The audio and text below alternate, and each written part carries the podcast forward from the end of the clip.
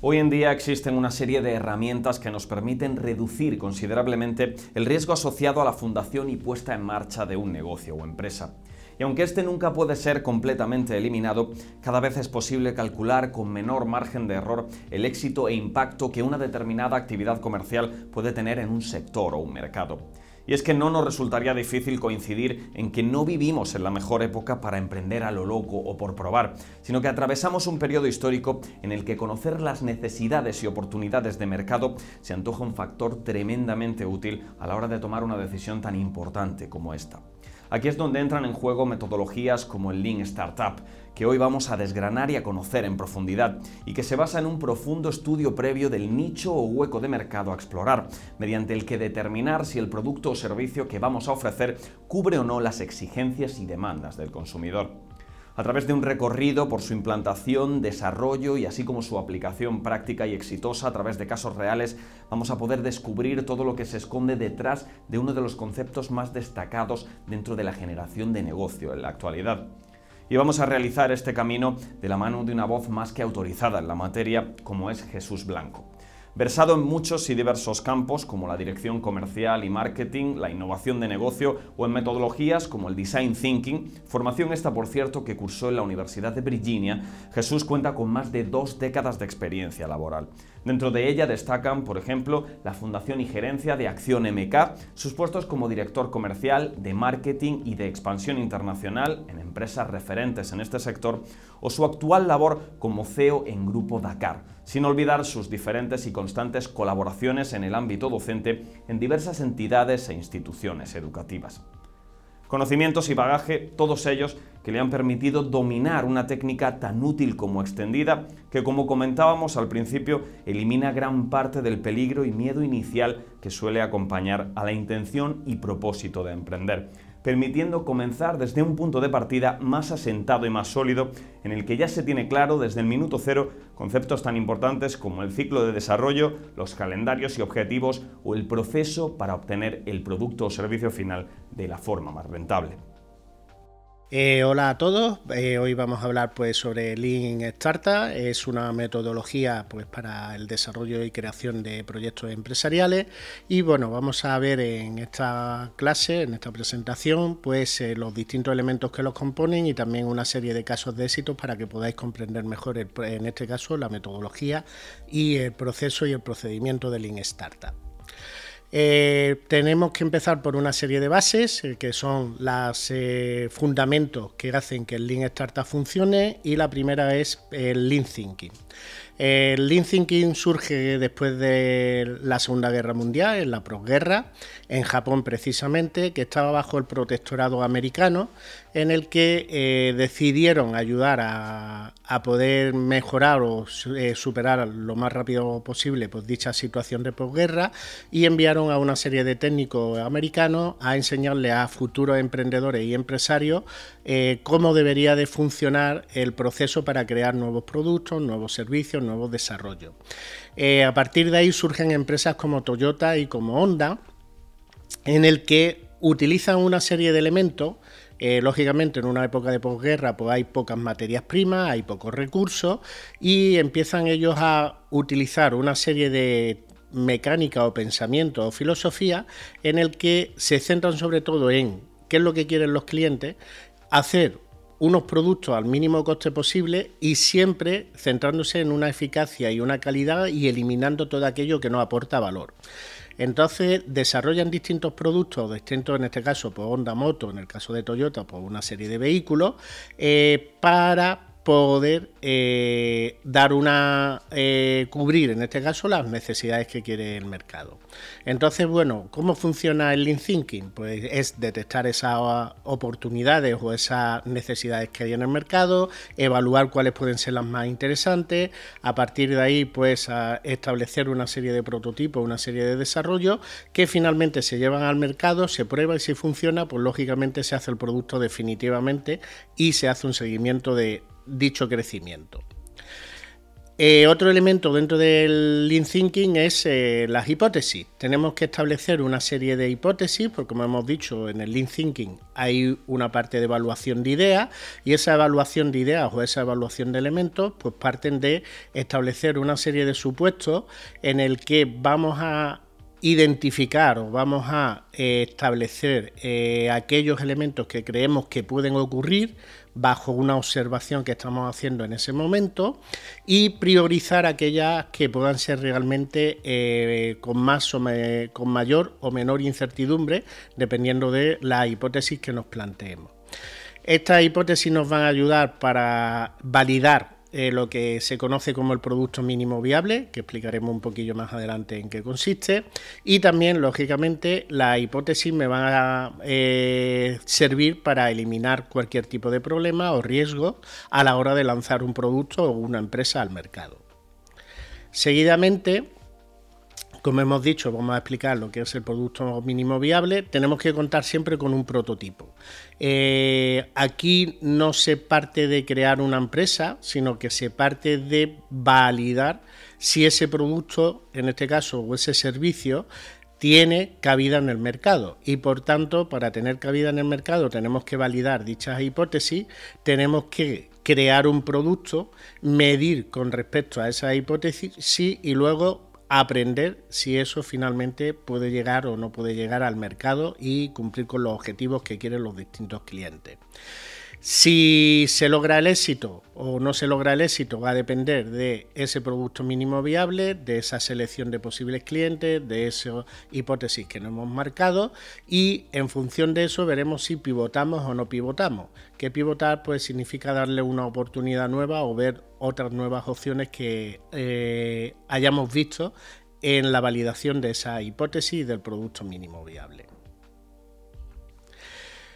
¿Cómo es un producto mínimo viable? Bueno, pues en esta diapositiva, en esta veis aquí tres opciones y eh, un producto mínimo viable sería lo último. Es decir, yo para llegar a fabricar un coche no puedo empezar por una patineta ni puedo empezar solo y exclusivamente por una rueda, sino que tengo que hacer un prototipo lo más similar posible con el menor coste, en este caso, la mayor eficiencia, la mayor rentabilidad, eliminando todo aquello que no aporte valor en un principio, porque estábamos hablando del lean thinking, como veis, pues bueno, pues eh, para fabricar un coche definitivamente, pues puedo haber de algo que tenga una cabina, cuatro ruedas y luego pues le dejamos una parte trasera sin terminar, pero ya puedo validar si eso puede ser factible o no factible. Conforme ya valido eso, pues ya desarrollo un segundo prototipo, luego un tercero y finalmente hasta que desarrolle el producto final o el producto mínimo viable que está adecuado a lo que quiere el cliente. Pero en un principio empiezo por algo más básico, por algo que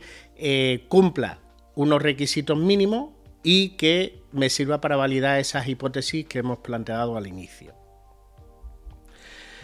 En crear, medir y aprender, pues eh, consiste en hacemos un proceso iterativo, es decir, un proceso que eh, puede ir hacia adelante o hacia atrás, en el que se validan o se estudian distintas alternativas y me sirve para validar esas ideas o para validar ese prototipo. Aquí utilizamos distintas herramientas, como pueden ser encuestas, de saber, páginas web, landing page, redes sociales, cualquier otro tipo de elemento que me ayude a saber si finalmente estoy o no estoy cumpliendo con los requisitos que quiere un determinado cliente. Y con los resultados eh, de ese estudio, de esos análisis, de esas pruebas, en el que vamos a medir cualitativamente y vamos a medir algo, elementos que me sirvan para validar si sí o si no, eh, voy a ver si tengo que mejorar, por eso es un proceso iterativo, vuelvo hacia atrás o vuelvo hacia adelante o doy dos pasos hacia atrás de nuevo o pivoto, busco una nueva alternativa o ya tengo el producto definitivo y el objetivo es crecer y escalar en este sentido. Aquí vemos cómo sería un ciclo de construir, medir y aprender, en el que, bueno, pues eh, desarrollamos primero esas ideas, una vez que desarrollamos esas ideas, desarrollamos el producto mínimo viable, experimentamos las distintas opciones y sacamos conclusiones cualitativas y cuantitativa desde el punto de vista de medición. Y en función de los resultados de esa medición pues aprendemos de si tengo que hacer mejoras como hemos indicado o tengo que pivotar en un momento dado o ya me salgo del ciclo y eh, desarrollo otras actuaciones dentro del proceso de Lean Startup eh, y no me centro solo y exclusivamente en la parte inicial del Lean Thinking. ¿Cómo sería un proceso de Lean Startup? Bueno, pues lo primero es eh, desarrollar un proceso de Design Thinking que consiste en una metodología eh, para desarrollar nuevos productos, nuevos servicios centrados exclusivamente en las personas, es decir, en esos públicos objetivos, que tienen una serie de fases, que una vez cumplimentamos dichas fases y eh, hacemos ese producto mínimo viable y hacemos el testeo, pues eh, comprobamos si es viable o no es viable y si es viable, pues ya seguiríamos hacia el siguiente paso que sería escalar y a través de eso haríamos lo que se conoce como el Business Model Canvas. Eh, si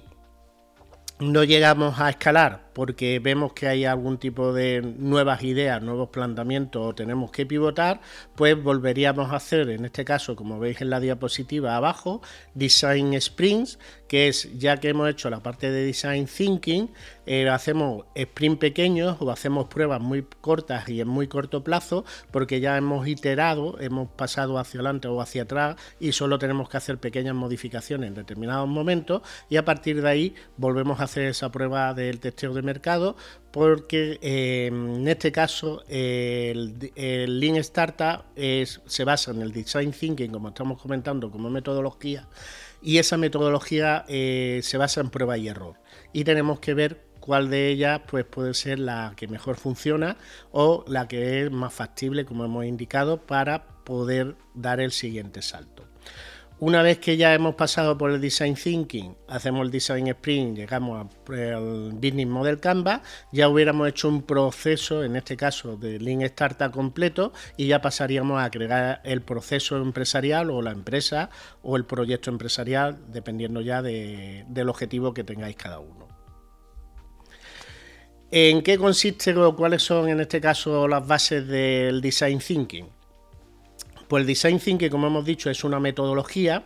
que se centra solo y exclusivamente en las personas, es decir, que tenemos que incluir a esos posibles clientes, tenemos que incluir a esos proveedores, tenemos que incluir en un momento dado a colaboradores, eh, organismos, instituciones, a ayudarnos y también a participar en cada una de las etapas del design thinking para poder desarrollar dicho producto o servicio. Eh, este proceso pues, tiene una serie de bases, la primera es diverger y converger, en el que hay fases donde se hace pues, diverger, es decir, obtener todas las posibilidades y todas las opciones posibles, y otras fases continuadas a la de diverger, que es converger, en el que nos vamos a centrar en aquellas que son más factibles o aquellas que son más rentables o aquellas que pueden dar una mejor propuesta eh, de valor eh, a los posibles clientes o futuros eh, clientes, en este caso, del proyecto empresarial. Se centran en las personas, como hemos indicado, es decir, que tenemos que incluir a esos colaboradores, a esos clientes, etcétera, que he explicado anteriormente. Es una metodología muy visual, es decir, vamos a utilizar una serie de herramientas pues como ese en este caso pues modelos Canva o estaremos hablando en un momento dado de temas de observación. Hablaremos pues también del link Canvas que ahora lo explicaré un poco con más detalle en el que nos va a ayudar a tener una visión muy completa del proyecto empresarial y esa visión nos va a ayudar eh, a poder comprender eh, pues las distintas necesidades que tiene un cliente y comprender y validar finalmente si el producto o el servicio que vamos a ofrecer eh, tiene posibilidades de escalar. Eh, como hemos dicho, se basa en prueba y error, tenemos que hacer distintos ensayos y esos ensayos pues, me van a dar una conclusión de si es factible o no factible el producto y también eliminar aquello pues, que sobra dentro de esa propuesta de valor para reducir costes y que sea mucho más eficiente. Es una metodología cooperativa, colaborativa, por tanto tenemos que contar pues con esos stakeholders que hemos comentado, que son pues, los colaboradores, los clientes, organizaciones, eh, proveedores, etcétera, que son los que nos van a ayudar a comprender mejor la situación y detectar esas necesidades y poder desarrollar el mejor producto, y en este caso el producto mínimo viable, eh, para empezar, que se adecue a las necesidades de los clientes. Es iterativo, quiere decir que aunque siga un proceso hacia adelante, podemos dar pasos hacia atrás o podemos analizar desde atrás o podemos volver a algún estadio anterior para poder avanzar mejor. Y eh, lógicamente eh, hay que hacer un prototipo. En este caso el prototipo va a ser el producto mínimo viable y testearlo si finalmente es factible o no factible de que haya demanda en el mercado y que se cumpla con las hipótesis que se han planteado al inicio y eh, esas hipótesis estarán versadas en las necesidades del público objetivo. Como hemos dicho, esta metodología es eh, visual y por tanto eh, se utiliza un elemento principal en esta primera fase que es el Link Canvas, que es una combinación del Business Model Canvas, pero centrado sobre todo en hacer pruebas, en el, estado de validar hipótesis. Y aquí lo que se establece una serie de elementos, pues centrarnos principalmente cuáles son los problemas y cuáles pueden ser las posibles soluciones. Tenemos que ser flexibles y adaptables en este sentido porque vamos a hacer distintas pruebas, vamos a hacer en este caso pues eh, esos productos mínimos viables para comprobar y también pues eh, tenemos que estar abiertos a posibles nuevas soluciones que puedan surgir o nuevas hipótesis o nuevos elementos a la hora de estudiar o desarrollar dicho, dicho producto. Eh, veremos también distintas alternativas en el mercado, tenemos que conocer cuáles son las que hay actualmente, eh, cuáles son en este caso los distintos competidores y las distintas soluciones que hay en, en dicho mercado para ver dónde hay algún tipo de fallo o para ver dónde no se está cubriendo eh, finalmente eh, o completamente lo que los clientes demandan o las soluciones que ellos quieren. Hablaríamos de propuesta de valor, por tanto tenía que ser diferente a todo lo que hay en el mercado y adecuarse lo máximo posible o incluso al 100% de esas necesidades o demandas y eh, tiene que ser un concepto de alto nivel en el sentido de que no solo vale diferenciarnos, sino que superemos las expectativas de lo que quiere un determinado cliente. En este sentido, pues eh, todas las personas, digamos cualquiera de nosotros, cuando eh, compramos un producto o servicio, si cumple al 100% con nuestras expectativas, pues perfecto. E incluso si vemos algo más que no esperábamos, pues nos parece ideal y seguramente recomendaremos. Y ese es el objetivo en este caso de que hay que no solamente mm, cubrir las necesidades al 100%, sino darle algo más, ese plus que en un momento dado el cliente no espera y para él es algo muy importante y en este caso pues, puede ayudarnos a recomendarnos y conseguir más clientes. Aquí tenemos el modelo, en este caso lo que sería el Link Canvas, como hemos dicho es una metodología visual y por tanto el Canvas es un elemento visual en el que tenemos una serie de apartados eh, y bueno, eh, aunque lo veáis que este formato normalmente no funciona de izquierda a derecha, sino que eh, funciona como digamos, como si fuera el ajedrez con una especie de salto del caballo, o digamos del movimiento del caballo dentro del tablero, en el que se empieza siempre por el, apartado de segmento de clientes. Tenemos que saber quiénes son esos posibles clientes, qué es lo que pueden demandar. A partir de esa demanda, pues veremos cuáles son sus problemas, cuáles son en un momento dado las alternativas que existen en un momento dado en el mercado. Sobre esos problemas o esa demanda o esas alternativas que puede existir en el mercado, el siguiente paso sería desarrollar una propuesta de valor diferenciada a lo que hay en el mercado, a los problemas que pueden existir, complementándola con un elemento que sería la ventaja injusta, luego explicaremos un poquito con más detalle en qué consiste la ventaja injusta, y una vez que ya tenemos desarrollado esos elementos, plantearíamos cuáles serían unas soluciones más concretas o específicas o qué es lo que vamos a solucionar, cuál es el concepto de alto nivel que nos va a representar o a conocer dentro de dicho mercado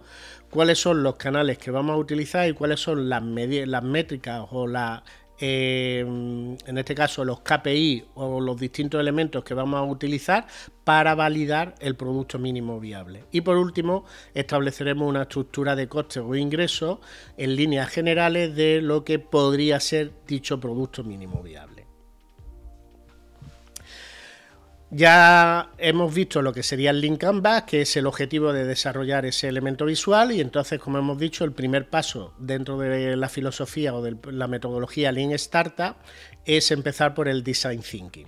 Design Thinking, esa metodología que hemos indicado, tiene cinco fases. Las fases son empatía, definición, ideación, prototipado y testeo.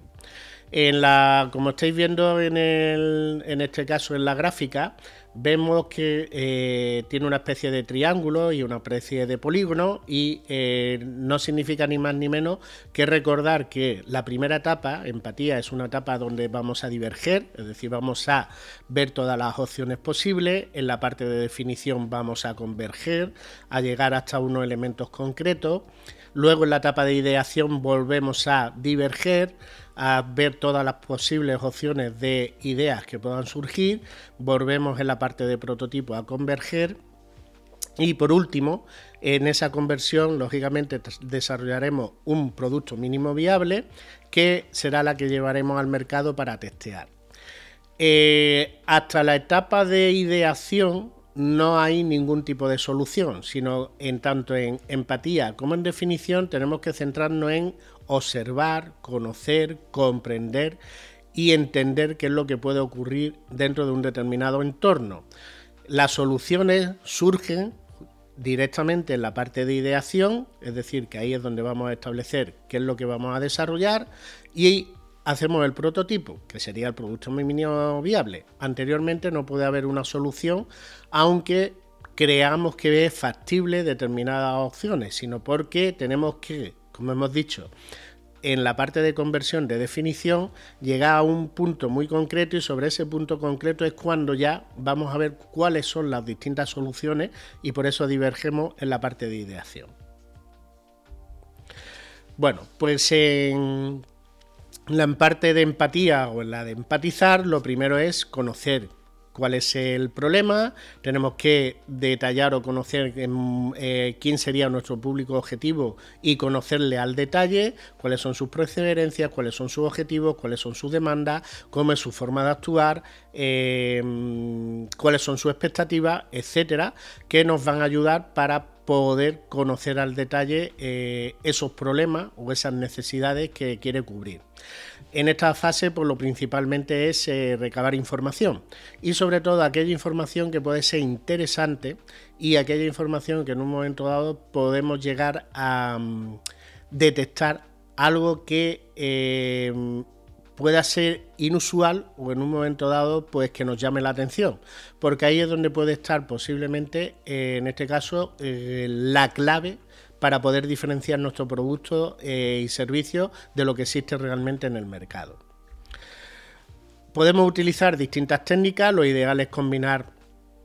en este caso técnicas directas e indirectas y cuando hablamos de técnicas directas son aquellas que nos vamos a centrar en consultar eh, lógicamente con el público objetivo, con la demanda que pueda haber y con los posibles clientes que queremos conseguir. Y las técnicas indirectas pues serán aquella información que ya existe que nos puede ayudar a complementar o validar, en este caso, aquella información que hemos obtenido en las técnicas directas. Dentro de las técnicas directas utilizamos por lo que se conocerá como son las entrevistas, los focus group, mapas de empatía, valles personas, customer journey, etcétera, que eh, son distintas herramientas dependiendo de qué tipo de objetivo queremos conseguir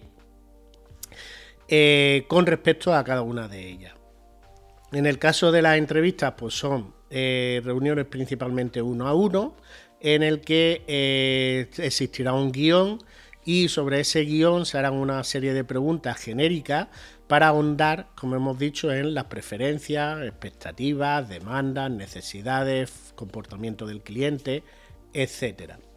Luego tenemos lo que son las técnicas indirectas, pues como pueden ser estudios de mercado, análisis de la competencia, estudios de tendencia, etcétera, que ya nos ayudan a ver qué es lo que tiene el cliente o qué es lo que quiere el cliente por análisis que se han hecho anteriormente y vamos comprobándolo también con las entrevistas o con el focus group, etcétera. Depende de los objetivos que queramos conseguir en este sentido. En esas entrevistas por poner un ejemplo, eh, porque suelen ser las más habituales a la hora de conseguir información, nos vamos a centrar sobre todo en conocer al detalle los segmentos de clientes y a los clientes y a los posibles clientes y vamos a ver también en este caso dentro de las técnicas indirectas y con las técnicas directas, pues cuáles son en un momento dado esas alternativas que existen en el mercado. Para después desarrollar esa propuesta de valor que queremos que, con la que nos queremos diferenciar.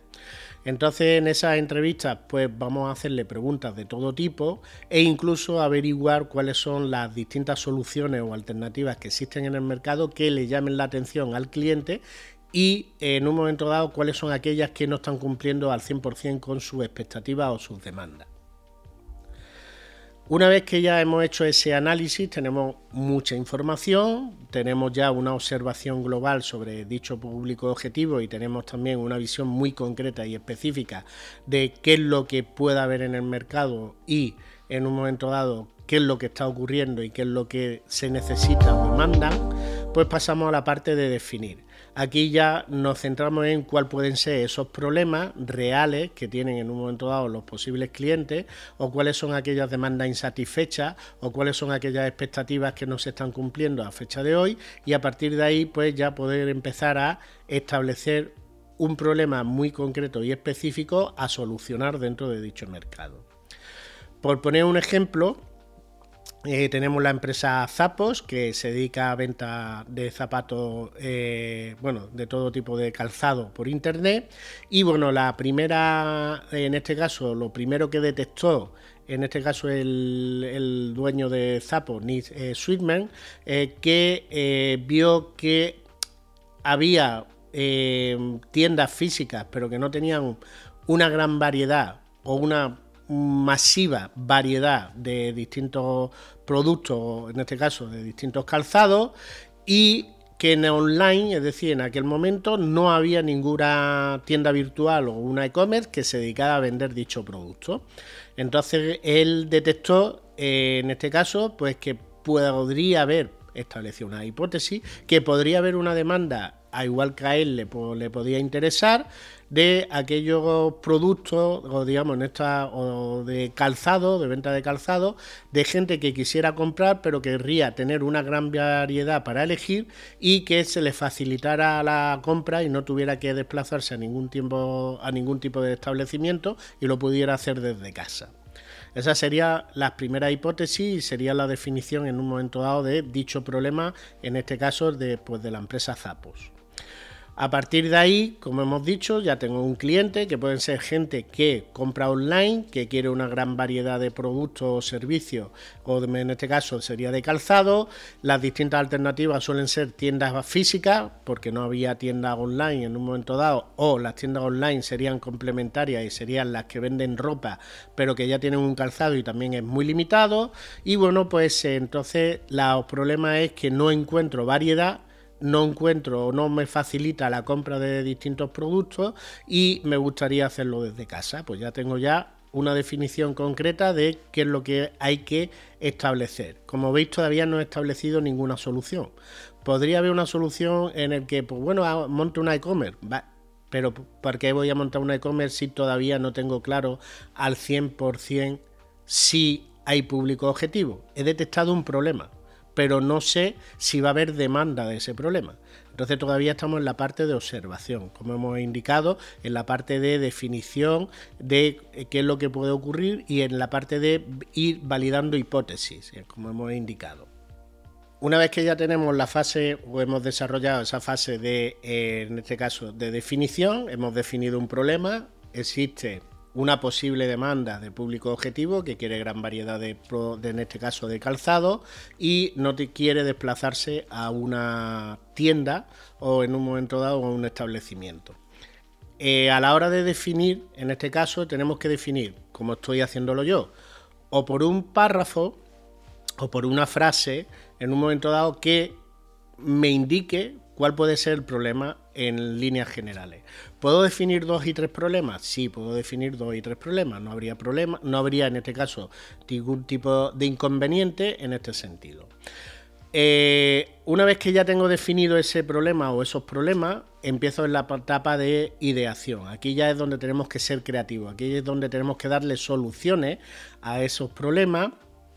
y centrarnos realmente en la necesidad que tiene el cliente y tenemos que centrarnos en aquella que sea más importante. Entonces ya empezamos a, en este caso, a eliminar hipótesis. Empezamos a quitar hipótesis que no sean válidas y eliminar aquellas que sean de más riesgo para centrarnos en las que puedan ser más reales y las que están cumpliendo con una serie de requisitos. ¿Para qué queremos ser creativos? Bueno, pues tenemos que ser creativos porque vamos a dar una serie de soluciones, eh, vamos a establecer una propuesta de valor, esa propuesta de valor tiene que ser eh, diferente a lo que ya existe en el mercado y como hemos dicho tiene que ser eh, una propuesta de valor de alto valor añadido. Es decir, que tengo que cumplir no solamente las expectativas del mercado, sino dar siempre un plus, dar algo más. Y ese algo más estaría en un momento dado en lo que se conoce como ventaja injusta. ¿Qué sería la ventaja injusta? Pues sería todo aquello que desde un punto de vista interno, en este caso, pues eh, desde el punto de vista de los emprendedores que van a desarrollar el proyecto, del emprendedor o la emprendedora que va a desarrollar el proyecto, eh, son elementos difíciles de copiar por la competencia. Y entonces ahí ya estamos dando un plus, estamos dando un elemento diferenciador. Entonces en esa ventaja injusta tenemos que conocer qué puede dar, en este caso, el equipo emprendedor o el emprendedor o la emprendedora individualmente eh, conjuntamente eh, con a lo mejor otros elementos que ellos conozcan por su experiencia, por sus técnicas, por herramientas, por la forma de desarrollar el proyecto, por la mecánica, por mm, distintos, eh, por una patente en un momento dado, distintos elementos que hagan que sea difícil de copiar por parte de la competencia. Aquí, para poder desarrollar ese elemento de creatividad, pues tenemos que definir o tenemos que conocer muy bien mm, al público objetivo y eh, utilizamos lo que es el lienzo de la propuesta de valor para definir esa propuesta de valor. Partimos en un momento dado de cuáles son los trabajos del cliente, es decir, cuáles son los procesos y procedimientos que ejecuta un determinado cliente para poder eh, comprar un determinado producto servicio o eh, cubrir sus necesidades, cuáles son aquellas alegrías, es decir, cuáles son aquellos elementos positivos o aquellos elementos de buena experiencia que tiene el cliente o aquellos elementos que busca a la hora de comprar un producto o servicio, cuáles son en un momento dado aquellas frustraciones, aquellos obstáculos, impedimentos, aquellos en los que la experiencia del cliente o la experiencia de compra no es positiva y, eh, o aquello que no cubre aquellas expectativas o necesidades que tiene. Una vez que tenemos ya todos esos elementos, parto o empiezo a definir cuáles podrían ser soluciones, en este caso, por un lado de aliviadores de frustraciones. Cuáles son aquellos elementos que podría tener un determinado producto o servicio, aquellos eh, componentes que pueden aliviar esos eh, obstáculos, esos impedimentos, esas frustraciones que puede tener un determinado cliente. Luego aquellos elementos, aquellos eh, técnicas, herramientas, experiencias, soluciones que sirven de creadores de alegría, que hacen cumplir o eh, logran aquellos objetivos positivos que quiere tener en un momento dado un cliente a la hora de comprar un producto o servicio. Y con los aliviadores de frustraciones conjuntamente con los creadores de alegría, ahí es cuando ya empezamos a diseñar dicho producto o servicio. Hacemos ya algo mucho más concreto y especificamos cómo sería dicho producto o servicio para cubrir las necesidades, expectativas, demandas, etcétera, que tiene un determinado cliente. Em, A partir, ¿Esto cómo podemos hacerlo? Pues podemos hacerlo con distintas técnicas de creatividad, pues como puede ser el brainstorming, como puede ser en un momento dado, puede ser brainwriting, metodología Scamper, la de los seis sombreros, etcétera. Y teniendo como ejemplo en el caso de Zapo, pues eh, después de toda la información, pues establece que va a desarrollar una plataforma online en el que va a haber una gran variedad de zapatos eh, con distintos precios competitivos, es decir, ese elemento ya no estaba, no estaba anteriormente, es decir, es un elemento que sería una alegría para un determinado cliente y que ha sido una demanda o un estudio al hacerlo y eh, que exista una devolución fácil o amigable en el que sea gratuita a diferencia de otras páginas web en este caso, y con una ampliación de plazo de hasta 365 días sin ningún tipo de problema, lógicamente siempre y cuando no hayas utilizado en este caso el calzado o el zapato. Entonces, a partir de ahí ya establecemos, en este caso, pues esas devoluciones amigables serían pues elemento wow, ese alto contenido de valor, esa expectativa que podemos superar más que lo que puede demandar un determinado cliente, porque normalmente el cliente lo que quiere es devolver si tuviera algún tipo de problema. Pero ampliarlo hasta 365 días, pues lógicamente le estamos dando mucho más que las expectativas que quiere dicho cliente. Una vez que ya tenemos esa definición de qué es lo que vamos a hacer, el siguiente paso es ya prototipar. Aquí entramos ya en el producto mínimo viable. Ya empezamos a tangibilizar esas ideas que nos han surgido, que, nos han que hemos desarrollado en esas técnicas de creatividad, pues eh, como hemos dicho, brainstorming, eh, técnica de seis sombreros de Eduardo de Bono, eh, brain rating, etcétera, y eh, tenemos que aterrizarlas en algo que pueda ser, dependiendo si es un producto físico y si es un servicio, algo que el cliente pueda entender de alguna manera y que lo vea y que incluso pues, lo pueda probar si estamos hablando de eh, un producto mínimo viable. ¿Cómo lo desarrollaron ellos? Bueno, pues ese producto mínimo viable, como hemos indicado, tiene que ser muy similar a lo que puede ser un producto final, pero para testear y que cumpla unos requisitos mínimos que nos ayuden a validar si existe o no existe demanda en el mercado. ¿Cómo lo hizo el dueño de Zapos? Pues desarrolló una e-commerce pero sin inventario. Porque aquí estuvimos hablando eh, al principio de la presentación que la metodología, en este caso eh, la filosofía Lean, parte de que tenemos que hacerlo con el menor recurso o, los mínimos costes posibles, pero que me genere el mayor rendimiento factible. En este caso, pues ellos prefieren no tener un inventario, porque tener un inventario de zapatos con una gran variedad, pues nos encontramos que son unos costes eh, de infraestructura bastante grandes y bueno, lo, lo que queremos es ver si existe o no existe demanda. ¿Qué es lo que hizo? Bueno, pues se llegó a acuerdos con distintos establecimientos de su zona e hizo fotografías de la variedad de productos que tenían cada uno de ellos. Esa variedad lo,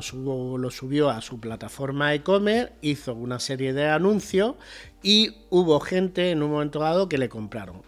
Ahí ya es cuando ya estás validando el modelo de negocio. Una vez que ya te compran esos zapatos, pues lo único que tienes que hacer es suministrarlos. Pues ¿qué es lo que hizo él? Pues una vez que le compraran esos zapatos, se acercaba a la tienda donde estaba dicho producto, los compraba y los em, empaquetaba y se los remitía al cliente, sin necesidad de tenerlo yo en stock. En el momento en que llegó a un número suficiente, en este caso de eh, ventas, eh, lo que le preocupaba para poder validar el modelo de negocio es si existían o no existían devoluciones y también la satisfacción del cliente. Y con esas métricas ya estaba validando el producto o estaba validando las hipótesis que se había planteado y una vez que ya lo valida, pues lógicamente ya daría o empieza a dar el siguiente paso. Otro ejemplo de producto mínimo viable, pues bueno, es ser de la empresa Slack, que es un producto o un software que se dedica al tema de gestión y organización interna eh, de procesos y procedimientos. Y bueno, ellos pues estaban desarrollando en un momento dado un videojuego que se llamaba Glitch y ese videojuego pues no estaba teniendo el éxito que ellos esperaban, no estaba cumpliendo ese producto mínimo viable, no estaba llegando a la demanda que ellos esperaban ni se estaban cumpliendo las hipótesis. Luego explicaré eh, qué es lo que pasa con ese elemento. Porque una vez que yo tengo un producto que veo que no me está funcionando, como hemos dicho, yo ya tengo unas métricas que hemos detectado o hemos validado o hemos explicado anteriormente. Eh, establezco ya los canales, cómo voy a funcionar. En el caso de Zappos está claro, es decir, Voy ahora mismo a comprar los zapatos de los distintos establecimientos, utilizo una empresa de transporte para llevarlo al determinado cliente y utilizo una e-commerce para poder vender y una serie de anuncios para poder ofrecerlo. En el caso de Slack no estaba tan claro estamos vendiendo el producto pero no estamos llegando al público objetivo, las métricas que nos habíamos planteado de venta de videojuegos o al menos de uso de videojuegos o eh, pases de fases del videojuego no están cumpliendo y eh, eh, si se desarrolla todo bien, es el momento de desarrollar el concepto de alto nivel. En este caso, pues, eh, ¿qué es lo que sería Zappos? Pues Zappos podría ser en un momento dado, pues, el mediamar del calzado, donde hay de todo y a un precio económico y con posibilidades de devolución. Eso sería un concepto de alto nivel. Algo que el cliente ya conoce,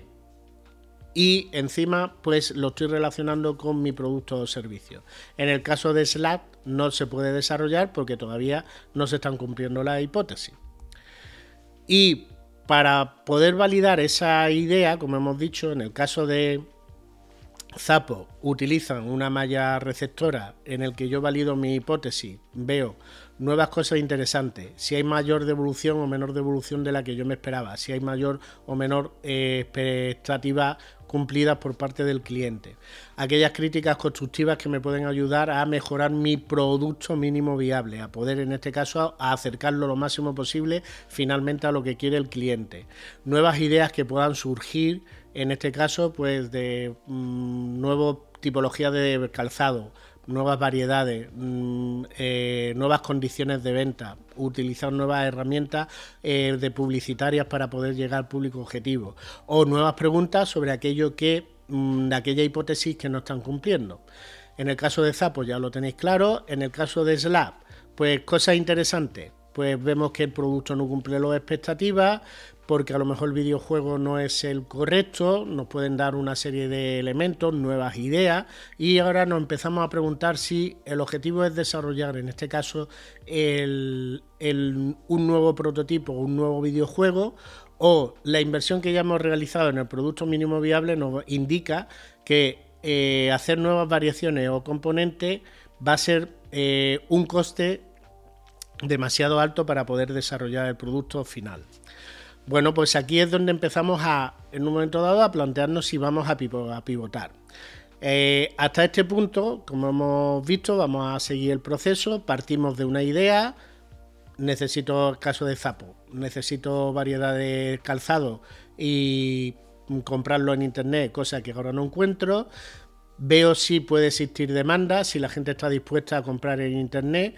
cuánto sería en un momento dado las devoluciones, porque pienso que pueden ser altas, ya estoy aquí estableciendo en un momento dado hipótesis, y lógicamente el servicio tiene que ser muy bueno para que finalmente el cliente esté muy satisfecho y me atraiga nuevos clientes. Diseño el experimento, eh, en este caso hago una página web, una e-commerce. Eh, sigo el ciclo de construir, porque estamos hablando del producto mínimo viable. Una vez que construyo, mido y compruebo las métricas que me he planteado, que son las devoluciones y las expectativas por parte del cliente. Si es todo correcto, pues bueno, ya he aprendido y creo que puedo hacer una mejora. O ya he validado el modelo de negocio y entonces ya pues empiezo a hacer el, el escalado en la parte del paso del punto 4 al número 6.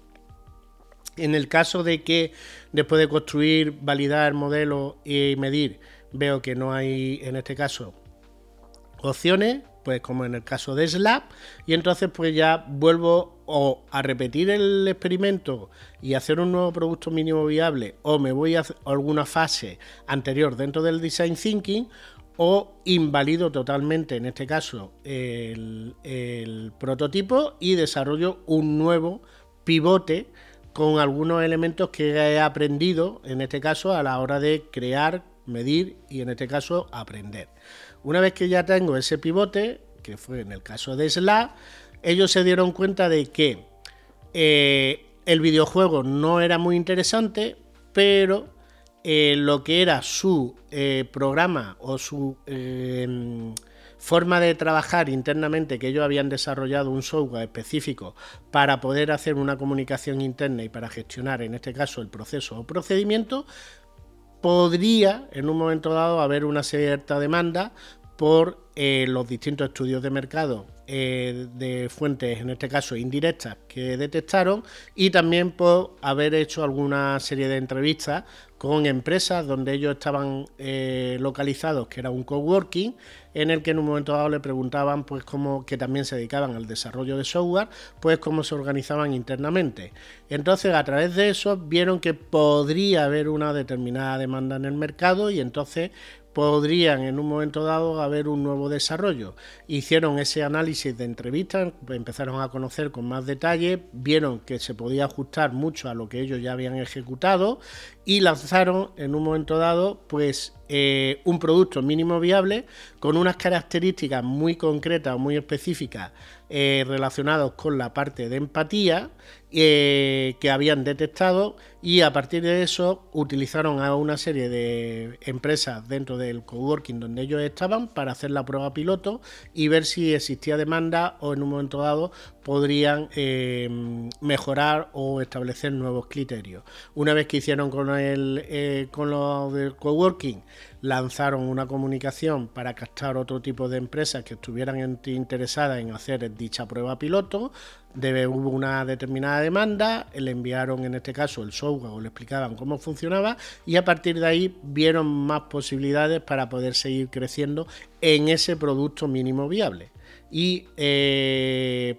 porque lógicamente hicieron dos circuitos, una de pivotar, luego volver a hacer circuito de crear, medir y aprender, y una vez que ya vieron crear y medir en esta segunda fase, ya empezaron a desarrollar el siguiente paso. Como vemos ya tendríamos completo eh, todo el modelo en Link Canvas con cada uno de los elementos que hemos explicado, ya solo faltaría hacer la parte de cómo vamos a ingresar, es decir, cómo, a cuánto se va a vender cada uno de los zapatos o cómo vamos a vender los distintos zapatos una vez que ya vayamos a crecer, a cuánto los voy a comprar, en este caso cuáles serían los costes, cuál sería mi estructura o cuál sería en este caso el stock que yo voy a tener o necesito para tener esa gran variedad, qué inversión, qué recursos, etcétera. En el caso de software, pues cómo voy a ingresar, si va a ser por una cuota, si va a ser por una tarifa plana o en un momento dado cuáles son los costes de desarrollar soluciones concretas o específicas partiendo de el producto mínimo viable que ya hemos testeado y hemos validado que funciona. En este caso, pues como hemos dicho, eh, una vez que ya tengo el producto validado, puedo iterar y puedo desarrollar nuevas actuaciones, pues como hizo SLA, incluirle eh, no solamente una parte de comunicación interna, sino que incluyó todo lo que tiene que ver con temas de redes sociales para que se pudiera publicar distintos elementos dentro del proceso productivo. Y una vez que ya tengo ese producto mínimo viable validado, ya pasamos a la fase del Business Model Canvas, en el que cogemos información, lógicamente, de el link canvas, en este caso por los segmentos de clientes, pero ya vamos mucho más em, o vamos a hilar más fino y vamos a centrarnos realmente en aquel público objetivo que está interesado porque hemos validado las distintas hipótesis y con la prueba piloto conocemos mejor a dicho público objetivo. Entonces empezamos en la parte de segmento de clientes, definimos ese segmento de clientes, pasamos a la siguiente fase que sería la propuesta de valor, en el que ya incluimos realmente todos los elementos que tienen que llevar esa propuesta de valor para diferenciarnos del mercado, cumplir al 100% con las expectativas del cliente e incluso darle un alto valor añadido con algún elemento que le haga, pues como se suele decir en inglés, decir wow. Eh, A partir de ahí establecemos los distintos canales para llegar al cliente, es decir, ese sería el tercer elemento, cómo acercamos esa propuesta de valor a los clientes que ya hemos detectado. Pasamos a una cuarta fase que sería relaciones de cliente que e indicamos qué tipo de comunicación, publicidad y eh, interrelación vamos a desarrollar con esos clientes, en este caso, y ya hemos definido cuál sería nuestro en este caso, pues ya eh, productos eh, y nuestro plan de marketing en pequeño, porque sabemos cómo vamos a acercar el producto y cómo vamos a venderlo y cómo vamos a ofrecerlo. Y eh, a partir de ese momento establecemos cuál va a ser la línea de ingresos de cómo vamos a conseguir los ingresos. Entonces ya estamos planteando ya las primeras fases de nuestro proyecto empresarial. Hasta ese momento lo que hemos hecho es validar si existe. En este momento es donde vamos a escalar donde vamos a crecer, donde vamos a llegar al público objetivo y donde vamos a desarrollar un proyecto o una empresa en este caso. Una vez que ya tengo claro esos elementos, paso a la parte de eh, qué recursos y qué elementos voy a necesitar para poner todo eso en marcha. Entonces empiezo con los recursos clave, que serán todos elementos físicos y no físicos en un momento dado, como puede ser una patente, como puede ser un proceso productivo, como puede ser una maquinaria, como puede ser en un momento dado una inversión. Eh, personal, etcétera, que voy a necesitar para poder llevar a cabo dicho producto o servicio al mercado y voy a hacer todas las actuaciones que me he planteado en canales y relaciones con el cliente. Actividades clave serían los procesos o procedimientos que voy a ejecutar para conseguir todo eso. Por último, voy a plantearme los socios clave, unos partners que me van a ayudar a poder crecer, que pueden ser proveedores, pueden ser en un momento dado inversores, pueden ser organismos e instituciones, pueden ser colaboradores, pueden ser incluso clientes, pueden ser influencers, pueden ser distintos elementos que me ayudan a dar ese salto cualitativo para poder llegar masivamente a, los segmentos de clientes que me he planteado.